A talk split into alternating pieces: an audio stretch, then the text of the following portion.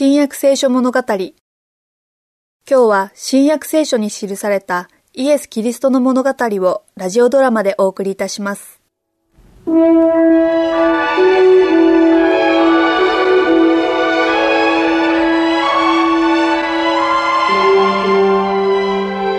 遅いから本を読むのをやめて寝たらどう？わかってるよ、お母さん。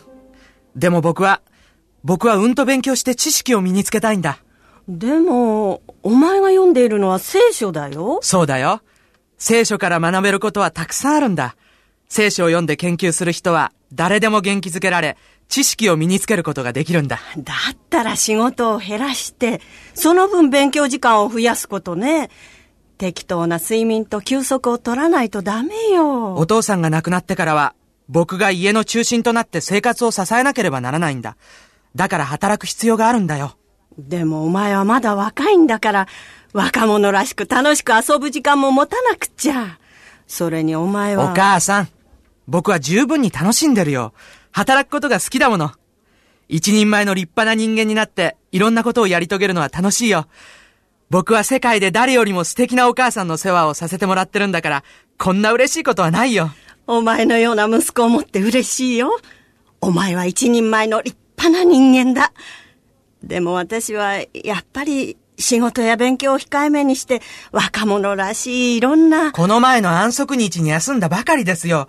それに安息日の前日の大部分と、安息日の翌日も。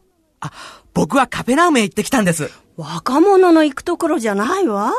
ただ礼拝して、ナザレのイエスとかいう新しい教師の話を聞くだけでしょでもお母さん、イエスという人の話を聞いたり、その姿を見ることほど楽しいことはなかったよ。もちろん、素晴らしいお母さんにいろんなことをしてあげることは別だよ。それを聞いて、お母さん本当に嬉しくて泣けてきそうだよ。ところでお前は、お前はイエスが救い主であることを確認するために聖書の勉強をするつもりだと言ったね。本当かい？もちろん。彼こそがメシア、救い主だ。はっきりそう言えるの？もちろんだとも。どうして？議会でさえイエスをメシアとは認めていないんだよ。まさにそのことについて数多くの預言者がいろんなことを書いてきたんだ。とてもたくさんのことをね。だからイエスがメシアだと信じないわけにはいかないんだ。そういえば。お母さんも知ってるように、イスラエルのすべての母は自分の息子が、あるいは息子たちの一人がメシアであってほしいと何百年も、いや、何千年もの間望み、祈ってきたんだ。とうとうそれが実現し、ヨセフの妻のマリアがその幸運な母になって、イエス、つまりメシアで、まさに神の御子であるイエスを生んだんだ。さあ、今はとにかく、お前は休む必要があるわ。ところで、明日の仕事は？ブドウ畑の刈り込みを始めるつもりだけど？そりゃ大変な仕事だよ。ぜひ疲れを取っておかなくっちゃ。もう寝たらどう？わかったよ、お母さん。寝るよ。おやすみ。おやすみ、お母さん。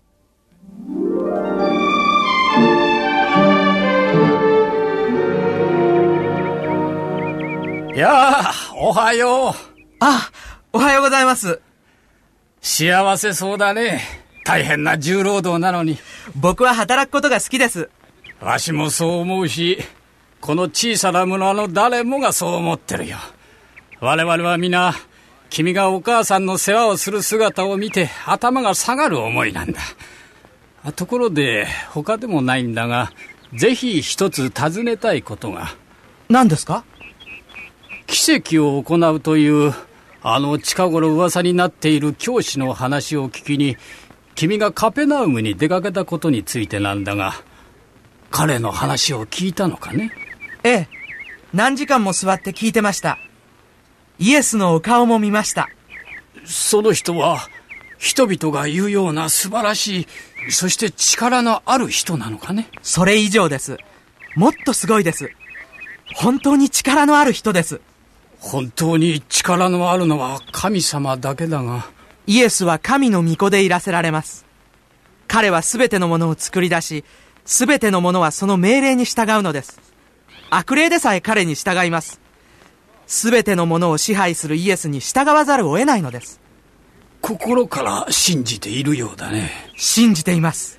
しかし、もし君の信じることが本当なら、どうして議会はそう信じないのだろうか。どうしてイエスを憎むような態度を取るのだろうか。それは妬みかな？そうかもしれません。あるいは嫉妬や恐れなどかもしれません。恐れ？議会は聖書をよく知っています。だからこそイエスがメシアであることを知っているのだと思います。けれども、議会の人々は利己的で偏屈なので、イスラエルの人々に対する力や影響力がイエスに奪われることを恐れているのです。もう、そうかもしれないな。でも、どうして分かったのかね？直接聞いたわけではありません。ただ、事実や実際にあったことからそう考えられるだけです。私には信仰があり、その信仰は、ああお、おい、どうした？痛みが、ちょうどここです。何かわしにできることでも？家に、連れて行ってください。わかった。さ、わしのここに捕まって。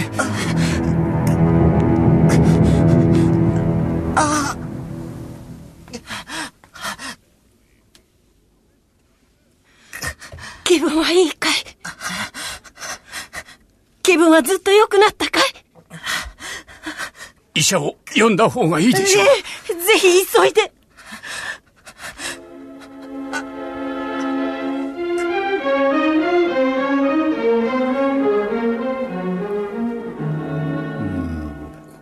どんな状態ですか先生？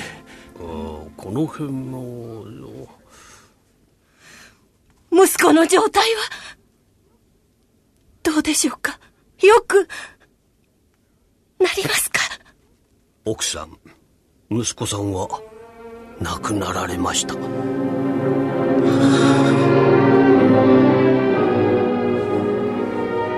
息子さんは立派な若者で村の者はみんな好意を持ち尊敬してましたお葬式の心配はなさらずに私が全て取り計らいます。もしもやるし棺も担ぎます。もしあなたが自分でなさるとおっしゃるなら別ですが。いいえ。私の息子は。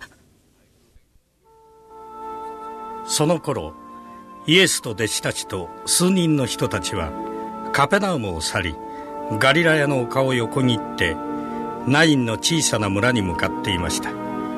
彼らはその村の近くに来ました。葬儀の列です先生。前の方に棺があります。村人が皆泣いているところからすると誰からも好かれていた人物のようです。でも死んだ人はもう。ペテロ。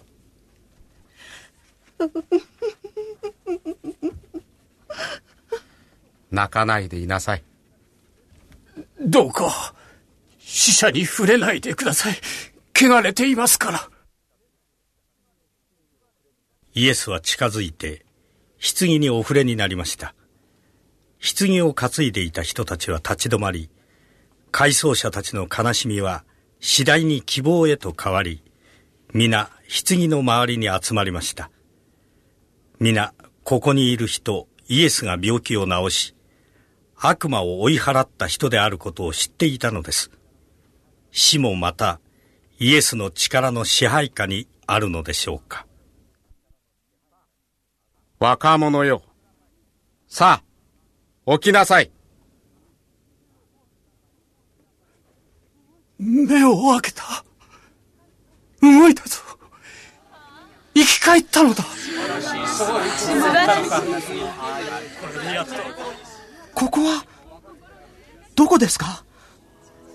イエス様。お母さん。これは葬儀の列ですか？私は、死んでいたのですか？でも今は生きているんだよ。イエス様が生き返らせてくださったんだよ。お前は生きているんだよ。お前は生き返ったんだよ